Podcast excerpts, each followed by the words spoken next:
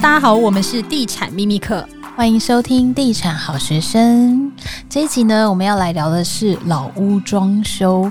前阵子我们跟线上课程的学生见面的时候啊，他就有跟我们分享他的困扰，就是他家有一间屋龄五十年的老公寓，不知道到底要不要重新把它翻新装修好，还是呢要去直接换一个新房子好。其实啊，老屋比起新城屋，在装修的难度跟复杂度呢，感觉都更高一些。那到底预算要怎么抓？我们要怎么把钱花在刀口上，然后又可以让家里从内而外焕然一新呢？这一集我们邀请到居家修缮共享平台狮虎来了的董事长陈若杰 Stacy 来聊一聊。欢迎 Stacy，大家好，我是 Stacy。好，那我们就立刻来问你一下哦，请问对你们来说，这个几年以上的房子叫老屋啊？老屋常见的屋况问题又有哪些？因为其实我们根据政府的统计数据，三十年以上都可以被称为老屋了。那像我们台北市超过三十年以上，你知道高达百分之几吗？八十五。哇，六都呢，其实也快七成都是三十年以上的老宅。对。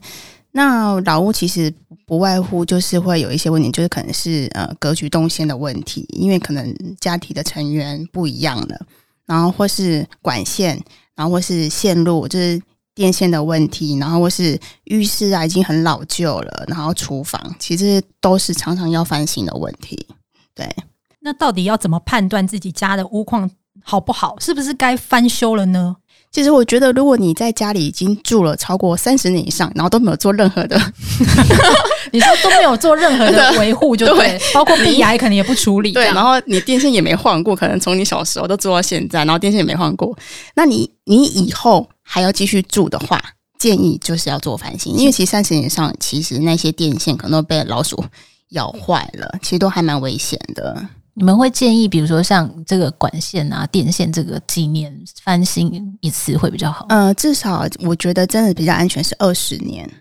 对，你二十年其实就要做一些呃小整修，可以让你的以后的住的品质会更好。嗯，对，的确，因为现在大家蛮多人都是住在自己老家的，就是可能已经屋龄三四十年了，然后也不会去动它原本的管线，那甚至电线的部分也蛮危险的，因为可能它的那个家电的那个负载量很容易就超标了。就之前就蛮多人是住在老房子，然后后来电线走火的。对啊，然后像很多像很多用，比如说用除湿机呀，然后或是用那些电暖器，对，然后电，然后你你用久了，然后又可能又接。延长线，所以很容易造成火灾。对，因为其实以前的那个电线的这个负载量，其实以前的那个法规是比较小，对不对？那现在很多东西都需要用到电。是啊，是啊，所以老旧的线路就会没有点没办法负荷，就比比较容易发生危险。是的。那但是很多想要翻修老房子的人，他们就会很困扰啊。这个预算到底要怎么抓？这个主要项目这些预算到底又要怎么分配比较好呢？其实，如果是我们以最简单、最简单的方式，你就抓一瓶大概十万块，一瓶十万，这个有这个不同城市呃，当然有可能，因为十万块是我们都会出，像可能会说我家二十平要装潢，那你可能就会想说，那我们就会抓个两两百万左右。那当然还会依照你可能要选的你的设计风格，你如果你要很奢华或是很简易的，然后或是你需要有大设计师来帮你做。画设计图，那可能费用又不一样，那其实又会牵扯到你所选的每一个产品的品牌型号，其实价差都会很大。所以我们一开始会先用大概用十万块，比较大家可以就是比较可以很简易的去判断。那再来呢，如果是我自己在抓，比如说老屋翻新，我会第一个我会先用空间来抓，可能是浴室，你自己有抓一个空间，浴室跟厨房这两个我一定会独立出来，因为其实浴室跟厨房基本上都一定会做的。那浴室通常以我们在做翻新的话，我们的预算都会抓十五到二十五万左右，整间吗？一整间。其实，但是那种其实价差就是落在，比如说你的马桶你要选哪个品牌、哪个型号，就是品牌型号，其实价差大部分都差在这个地方。如果你硬要选那个一颗二十万的马桶，就没办法。也有那种镶金的百万的卫浴设备也有、哦，有有有。但是，一般嗯、呃，如果是以我们的听众比较不会选到那边，那可能。我们就是正常可以做得起来，大概凡尔赛宫那种规格就不用了。对，当然我们就会这样，厨房可能会落在二十到三十万左右，我们都会这样抓。其实这样你就知道说，哦，你的浴室多少，那你的厨房多少？那再来呢，其实就会比较难抓，我们就会用，就是可以用共享，可能有水电、我的油漆，然后像是还有我的木作等等的，我就用共享来分。那油漆大家都知道，说我今天二十平，那我的油漆可能会乘以三点五倍，可能会落在。七八十瓶左右嘛，那一瓶可能是抓一千到一千五左右。那可是哦，我油漆可能会落在可能是二三十万左右。其实这样你把每一个工箱这样加一加，都要你就大概知道说你要花多少钱。那最后一个就是我们的冷气设备。对，你冷气设备，你也是跟你所挑选的品牌也是有很大的差异。嗯，对。那通常就是在占所有预算最大比例的会是哪一块？基础工程，基础对，你会看不到，就是你做完花了一大笔钱，发现说，哎，我家有装潢啊。其实像那些水电，其实这些是你看不到的。然后像其实你油漆，你油完觉得说，哎，好像也没什么感觉，但其实这一些已经占了大概二三十趴。以上了，嗯、就是还有什么拆除、清运这些，你根本都看不到的。嗯，对。所以老屋翻修其实真的就是要先由内再由外，因为体质要先打好，然后我们再来化妆。是这个。然后，然后其实还想跟大家分享，剩下你一定要留你会被追加的费用。这个肾非常有感啊，被追到一个不要不要，他追的好多啊。是啊，所以你可能你原本设计师给你报两百万，然后你的预算是两百万。嗯，那追加费用通常会是什么样的情况会需要追加费用？在我们家，我们家是不追加的哦，真的哦。我们家虽然你可以像之前淡如姐在我们家其实有蛮有装潢了两间，我们都没有给他追加任何费用。但是其实，在我们家追加只有一个原则，就是除非是客人他自己要换的，可能他突然想到他原本是选 A 品牌，自己看到可能 B 品牌更好。他要换的，那我们可以帮你换，但是我不会跟你说，呃，你今天如果你没做 A 的话，我 B 就不能做了，那我就要停工了。哦，在我们家是绝对不可能发生的，就是你们还是有保留一个弹性在。是的，因为我们都会跟我们的师傅说，呃，我们报出去的价格就是要帮客人完工的价格，嗯、那那些风险你摆在第一份报价单里面，你就要评估了。嗯，除非是客人他自己他要求要做变更的，我我们才可以变更。这是我们家的原则，对。那如果是这种装潢费资金没有办法一一步到位，那通常那个装修的顺序呢，应该要怎么安排比较好？其实装修顺序以我们家二零二二年在疫情最严峻，然后大家如果又想翻新的话，我们家第一名排名，你们知道是哪是哪一个部位？就是哪一个空间吗？客厅？客厅吗？浴室？浴室？大家突然很想泡澡吗？其实大部分如果真的想翻新，其实最有感的就会是浴室跟厨房这两个，因为浴室你每天要洗澡，那里面又是有可能又又有水，那你可能以前都是很老旧，用很老旧的浴缸，那你根本也不会在里面泡澡。有时候看到觉得它有点可怕，尤其那个马桶又很旧了。对，所以如果在预算有限之下，大部分的人都会把，比如说把浴缸敲掉，直接做干湿分离。然后这是在我们家是最常。就是第一名，那再来就是厨房，因为厨房，嗯，厨房就是你每天种油嘛，种烟，然后就会有很多油垢。那妈妈在里面就是煮饭，觉得重点是有很多蟑螂跟老鼠。哦，我们有遇过很多客人是那种厨房你一进去又觉得说好像好多米老鼠在里面，然后那种窗框里面都鼠，窗框里面都有超肥的那个白蚁。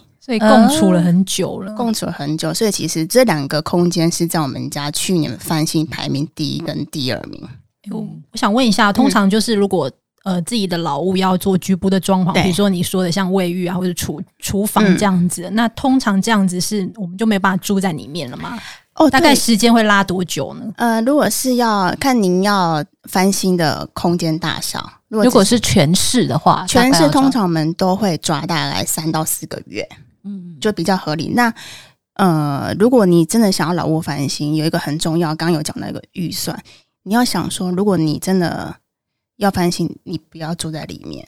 很多人他们都没有考量到这一点，他们觉得说，他翻新住在里面，其实第一个师傅他也不好施工，他们反而会报更贵的价格，因为他把就是要搬来搬去，然后配合你的作息，那你自己也很痛苦。所以你可能要想说，这三个月你是在那边租房子或者住饭店。那如果是只装修局部，比如说像是浴室这样的话，工程期大概要抓多久呢？浴室像我们之前帮淡如姐第一次是只翻新浴室，一个礼拜，一个礼拜就好了，算蛮快的啊。但是她也很痛苦，因为其实真的，因为你如果只要动到泥做，你整个家里几乎全部都粉尘了。哦，其实只要动，你只要想你动到泥做，然后师傅在打地，然后又要搬水泥，其实那些让你根本没办法有生活品质。所以，如果有需要老屋翻修的话，其实就是最好还是要同时找一个先暂时落脚的地方。是，这非常重要，大家一定要考量进去。嗯，那装潢其实最怕遇到这个装潢蟑螂了，可以分享几个常见的装潢蟑螂的手法吗？我们也有客人来找我们，是他曾经遇过装潢蟑螂的。大部分你可能就是只是去网络上去 Google 他很好的评价。然后看到他有很多很好的作品，那你就找他来，然后就是跟你草草的，希望你赶快签约，给你报很低的价格。那你签约完之后呢，然后呢，你就付了三成定金，然后他开始进来拆了，拆了之后，然后他就会跟你说：“哦，我相信我要进料了，所以你要再付我三成的定金。”然后你又付了三成定金，其实你已经付了六成定金，然后可能给你进来的一两个礼拜，突然跟你说。我缺工，你要不要再？就是你要再补一层或两层的金额进来，帮我的师傅，我找不到师傅。那你已经头都洗下去了，你要继续做吗？要。然后你要补另外呃一层或两层的钱进来之后，人就跑不见了。真的很很多很多这样子，所以你进去看的时候，呃，师傅就是可能就是一两礼拜才进来一天两天，然后里面家里其实就跟废墟一样。但是你要提告他也没用，你知道为什么吗？他都是用那个假的公司名字，呃，不是，因为他已经进来帮你做拆除了，所以他没有诈欺。哦，他有做，他有做，只是他没有继续做下去，变烂尾了。对，他没有诈欺。那这种时候要怎么办？嗯，你要跟他打官司也可以，可是打官司的过程当中，你家什么都不能动了。哦，所以其实说很多人就摸摸鼻子，然后就是只能求助无门，然后去报新闻媒体，就这样，然后只能。嗯，因为你已经付了七八成的钱去了，你可能已经好几百万了，你只能这继续找别的人帮你做收尾而已。嗯，但还不不一定有人会帮你收尾哦。其实有些人怕一些纠纷。没错，其实我们之前有接过这种案例，但是我们有一个是真的有顺利帮他完工的，那其他可能再来，因为他剩下预算也不够了，那我们就会评估说，那要不要继续做下去？因为可能他还是想做，嗯。嗯，他原本一样的，他原本想要的设计，可是他预算就不够，嗯，那也没办法，就会摆在那。嗯、然后有人可能还造成他心理的疾病。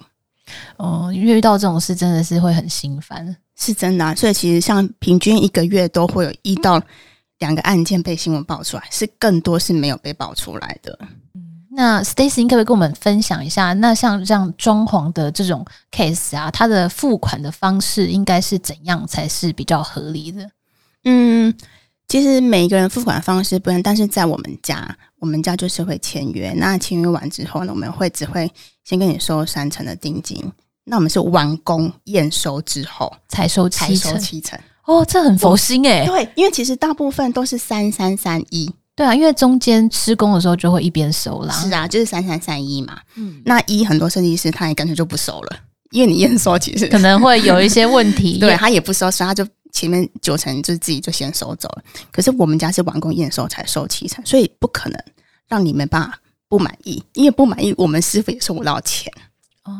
对，其实所以然后其实我们都很希望说，在看报价单的时候，你要很清楚每一个产品的品牌型号，因为很多人很多设计师他都给你报呃，比如说呃一颗马桶。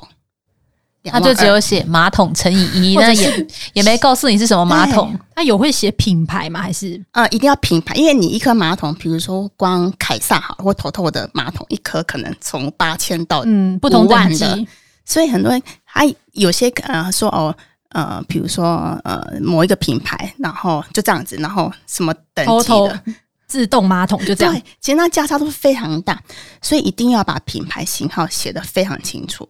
然后或是很多就用一式一式带过。哦，对，很多都会写一式，对，那一式是什么？因为可能你的一式跟我的一式的认知是不一样的，嗯，可能我尤其一式，可是我的一式可能我是连可能呃我的阳台或什么地方就都有，可是你的一式是只有客厅而已，所以，我我们认为说，你一定要把品牌型号，然后数量都非常重，一定要在报价单要看得很清楚。那清楚之后，然后你要呃看你的那个付款方式，然后如果你都确定没问题了，再做签约。其实不要急着签约，因为很多设计师他们都用很低的价格，然后先抢到案子，然后给你进场之后再来加。对，是啊，是啊，所以也不一定是一开始是最便宜的，到最后完工还是是最便宜的。嗯，对，其实大家可能都要把里面的细，因为很多其实装潢里面有很多美美嘎嘎，你一定要看好所有的细节。对。好，我们今天也非常感谢 Stacy 来跟我们分享这么多老屋装修必须要知道的知识。那我们就下一集再见喽，拜拜，拜拜，拜拜。